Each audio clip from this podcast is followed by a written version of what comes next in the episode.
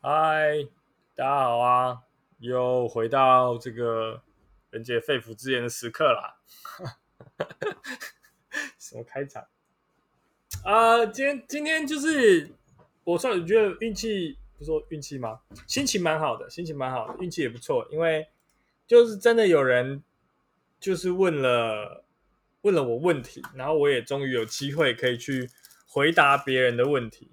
你知道那种那种感觉很好，就是好像大家终于意识到，说我我是一个很有很有价值的的回答问题的人，这样我的答案是有价值的，这种感觉很好，感觉很好。那我给这个这个这位对我提问的，我我应该要码掉这个名字，对不对？好，这个感谢这个对我提问的人，就是他的问题是这样的，就是呃。可以，呃，原话原话我念一下，就是说，话说可以问你，你对星座运作的看法吗？啊，朋友常说我没有摩羯座该有的样子，到底摩羯座要长什么样子？OK，我觉得这这个是一个很好的问题啊，就是，呃，我先讲，先先回答第一部分，星座对我来说是什么？呃，我觉得啦，我觉得绝大多数的人。在讲星座的时候，都看起来都很笨，看起来很笨，看起来很笨。可是，可是我不会打从心底的真的觉得这些人就是很笨，就是你信星座你就是笨蛋，或者是你不信星座你就比较聪明。其实不是，因为对我来说啦，对我来说，星座这个东西其实只是，呃，我们大家试图把把。自己人格上的好坏，找到某一个理由，因为其实这样的就是人类是很不能接受没有理由的东西。就是比如说，你你问这个人为什么为什么这个这个杀人犯他会去杀人，然后我们就会替他归因，找到一个理由，就是他童年的时候被父母虐待，以至于他认为男女关系之间就是以互相伤害对方。所以，当他遇到一个他喜欢的女生，他就去攻击她，去伤害她。呃，最后可能弄巧成拙，他死了。这样就是我们我们要去，我们就试图去对这件事情找到原因。对，因为没有原因的这件事情让我们难以接受。对，就是比如说像是郑杰嘛，小灯泡的那个，还有还有小灯泡，两个是不同人，对不对？还有小灯泡那个事件，那个我忘记叫什么名字。就是我们都会倾向觉得。所有事情都要有理由，没有理由的事情让我们觉得恐惧。可是其实人的人格养成，它一定是有先天跟后天两个部分组成的。就是后天，当然你可以找到呃，可能一些理由，比如说你社会社会经验，然后你学习某一些东西，你父母传承给你的记忆之类等等等等的，这些属于后天的，它可能是有理由。可是有些东西可能是很先天，它是没有理由的。它就是我生来就是这样。比如说，比如说。我觉得我是一个很很叛逆的人，就是这个叛逆不是只说什么什么对，好了，可能我叛逆期还没有结束了，我不知道。就是我有一种先天上面，就是我不知道为什么从小到大，我从来没有任何一刻觉得我应该应该要符合某一种道德规范，就是我会符合他的原因来自于我不想受到惩罚，但不代表我觉得我应该要符合这个东西，是我先天上对这些东西的抗拒。就我也我也不知道为什么，我就是抗拒这些条条框框，抗拒别人跟我讲说你应该要做什么事情，什么东西应该长什么样子的这种说法，我都很抗拒。这件事情是先天的，我其实是没有理由的。可是同样的，没有理由这件事情也让我自己跟让别人很害怕。就是我我的父母就常常觉得，常常觉得我为什么一定要这样？为什么一定要这么偏激？为什么从来都不听别人讲什么？为什么都不想要管别人讲什么？我常被被有这种这种批判，我从小到大都是这种这种这种评语。那呃，大家都试图对这件事情找一个理由，好像有理由了，我们就可以接受，就可以原谅。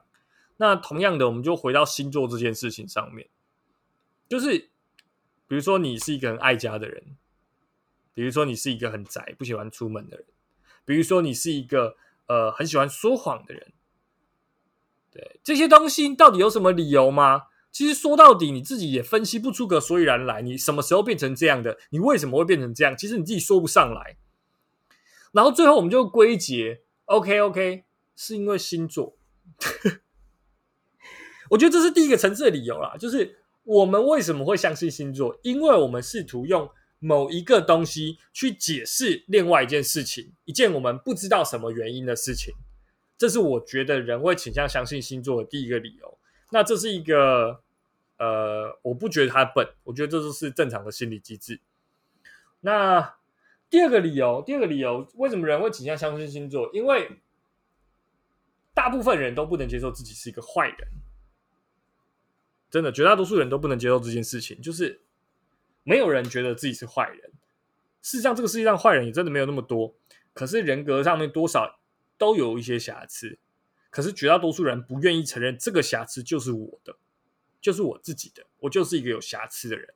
绝大多数人都不愿意承认，即使即使我们会理智上知道，但我们会试图会找一个借口，或者找一个。呃，东西去开脱说，哦，不是啦，就是其实是什么原因才让我变成这样？因为他们很鸡巴啊，我才我才这样鸡巴回去的。但其实干就是人格上就是有缺陷，很多人的人格上都有缺陷。我觉得这个这个也不用也不用我讲了，我相信你仔细看一下你身边所有人，如果你觉得这些人人格都有缺陷，你就应该要知道你自己也是有人格缺陷的那个人，而这件事情你必须要肯认，就是。你不能看，觉得全世界都别人都有问题，自己就没有问题，就都问题都在别人身上，这不可能。如果别人都有问题，只要你是一般人，你也大概十有八九高概率的，你也你也是有你也是有问题的那个。哎，为什么讲这个？哦，同样的，同样的，就是为什么要相信星座？第二，为什么有人会相信星座？第二个理由就是，我觉得，因为绝大多数的人都不愿意承认自己其实就是个不好的人，就是个有瑕疵的人。所以我们会倾向寻找某一个代替我的，但是他呃，对，所以你要就是你要有有东西去代替你去承担这个骂名。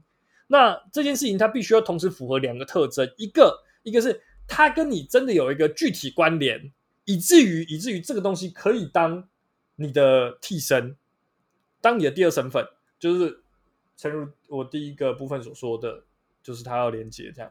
那第二个部分就是，他要离你够远，远到大家不管怎么骂他，你都不会觉得怎么样，你都觉得无所谓。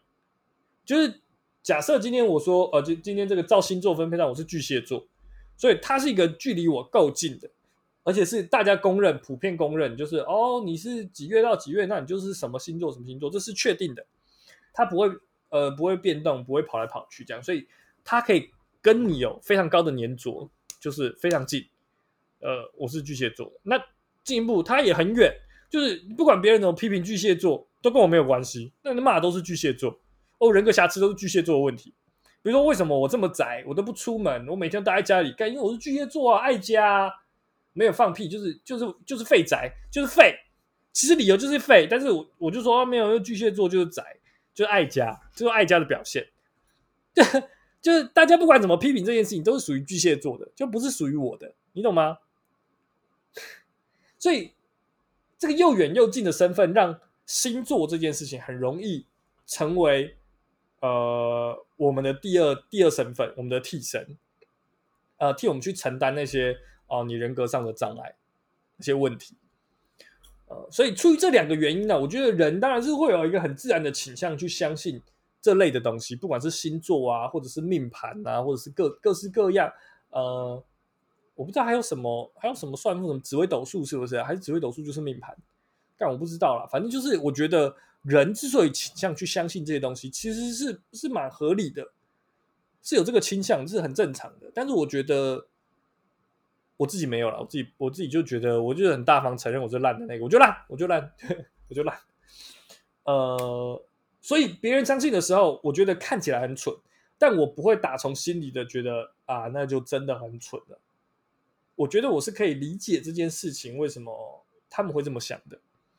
好，呃，回到回到正题，回到正题，讲完我对星座的看法，我对星座运作这件事情的看法的时候，我们就可以回来去谈说这个这个同学，这个陈先生陈啊啊，我讲出来了，算了，反正你们看到那个 YouTube 连接就会知道，反正就是说这个摩羯座到底要长什么样子，就干我，你知道摩羯座长什么样子？超莫名其妙。朋友常说我没有摩羯座样子，所以呢，就是照如果我们照前面那两个东西来来讨论的话，就只是说他们第一个部分，他们找不到某一个东西去归纳你为什么长你这个样子，对这件事情是有点恐慌、有点紧张的。我不要讲恐慌了，讲紧张，就是因为他可能不是坏事嘛，所以他只是说，哎，这是为什么是这样呢？他有点接不上，有点紧张。呃，就对啊，就听听就管他去死嘛，对不对？他说你没有摩羯座样子，你就跟他说干对啊，你自己都讲了，那摩羯座到底长什么样子？是胖吗？还是 我不知道？我不知道，我就觉得但这话超超奇怪的，就是摩羯座长什么样子？你跟我说韩国人长什么样子，这件事情我可能还有一点想法；日本人长什么样子，我可能还有点想法。这样就是他会有一个，你好生活在那片土地上的人会长那片土地的样子。像韩国就塑胶感很重，不是啊，不是不是，这什么烂笑话，超不环保。哎，说到这个，你不觉得韩国女团真的很很不政治正确吗？就是他们把这些女生变成一种商品在贩卖，超政治不正确的，超塑胶的，就 是我在讲什么，很不环保。然后这个点，这个笑话我一直都没有讲好过，就是我我写了，然后。从来没有用，没有没有讲好过。然后我的概念就是，我觉得女团是很很政治不正确的。然后我要想要让大家觉得说政治不正确，我觉得政治不正确的原因来自于女团是把女性商品化，韩国女团把女性商品化。但实际上我在讲的是，他们都去整形，然后脸上都是细胶，然后就是不会不会溶，不会分解，很不环保这样，所以很政治不正确。不过这个笑话我我对太难，它前提太多了，我还没有。我前之前有试过，但是就是一直搞砸，对，干超难的。呃，我要讲这个这个摩羯座到底要长什么样子？我不确定你在问我这个问题的时候，是说你自己心里对这件事情好奇，还是说你觉得大家心里都觉得摩羯座应该要长什么样子？我不知道你在问的是哪一个。可是对我来说，其实星座应该是这种东西，应该是先有人长什么样子。才有星座去做分类，所以就不要去想说星座长什么样，星座告诉你说你应该要长什么样子，你就要长什么样。这件事情是很没有没有道理，怎么可能排得完呢？就是你先是你，然后你才是摩羯座的你，就是对啊，你长什么样子是先是你长什么样子，你应该说为什么摩羯座长得不像你啊？对啊，这不是废话吗？干我是摩羯座，那为什么摩羯座长得不像我？你要去喷摩羯座啊？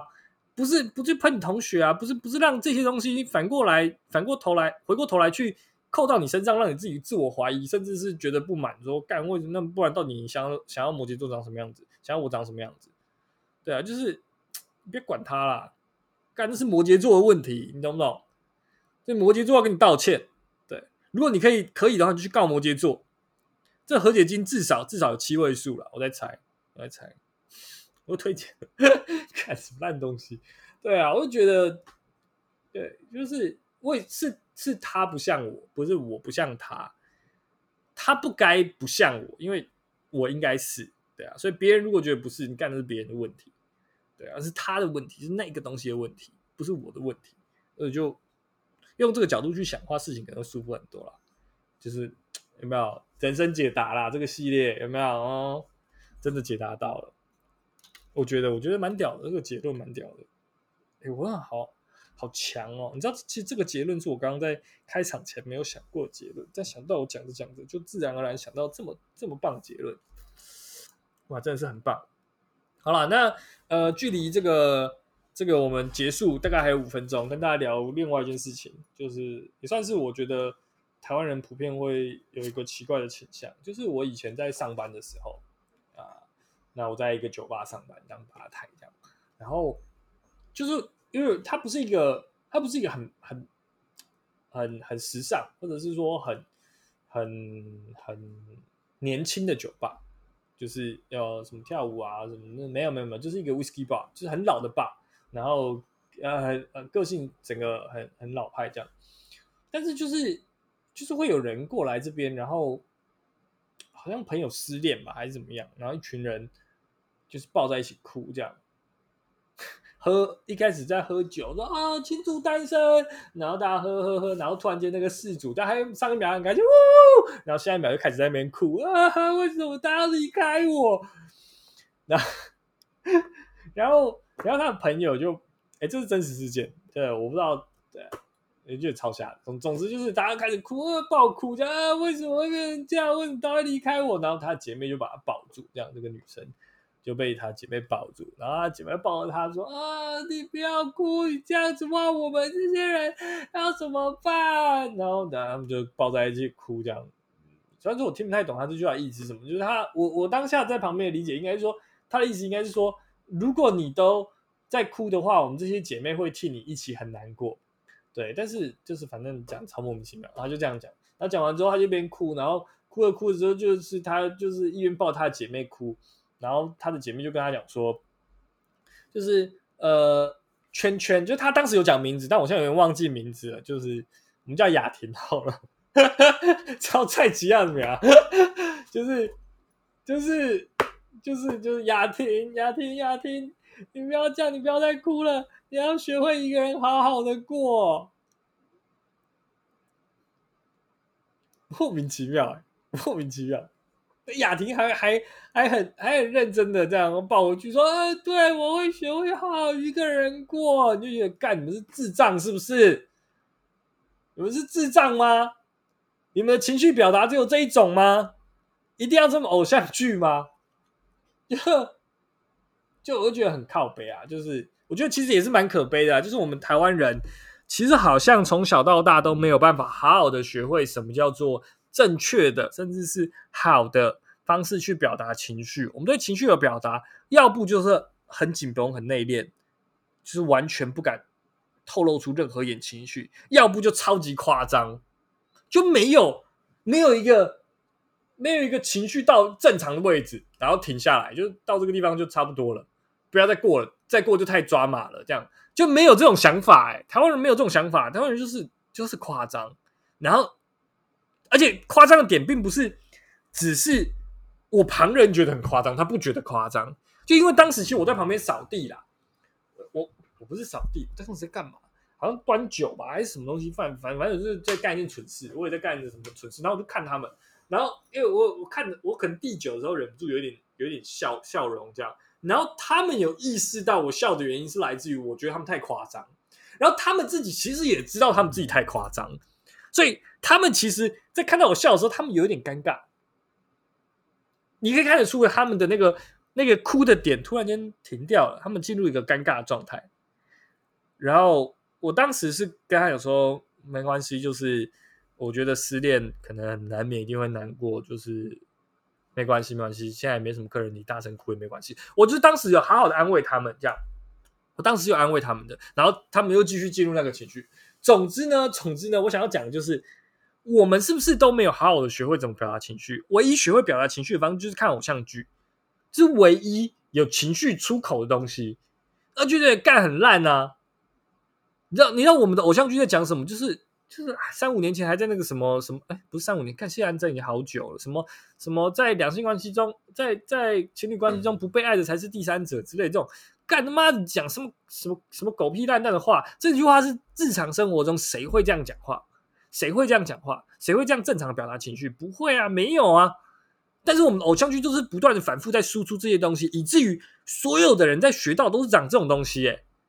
你就觉得干我们真的是输人家很多哎，不管不管是输国外的表国外的这种大众大众文学大众的作品，大众媒体的作品，比如说呃看很多东西，比如说你们如果看过《Rick and Morty》，就是它是一个很屌的动画。然后比如说《BoJack Horseman》，就是他们都有夸张的部分，没错。可是他们在该内敛的时候，该收敛的时候，瞬间到一个很恰如其分的位置。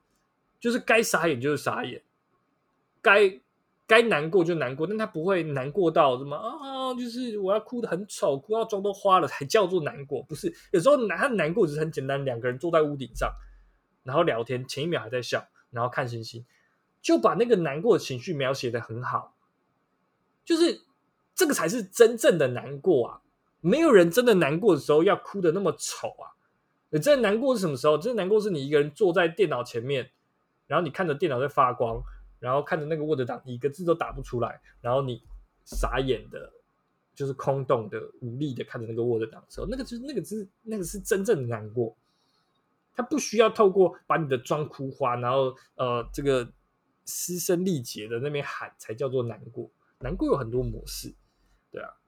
那最后最后我也跟大家分享另外一个，不要讲主流媒体，不要讲这种大众的东西，相对而言小众一点，就是纯文学世界里面，我觉得情绪写的很好的，就是我推荐大家看海明威的短篇。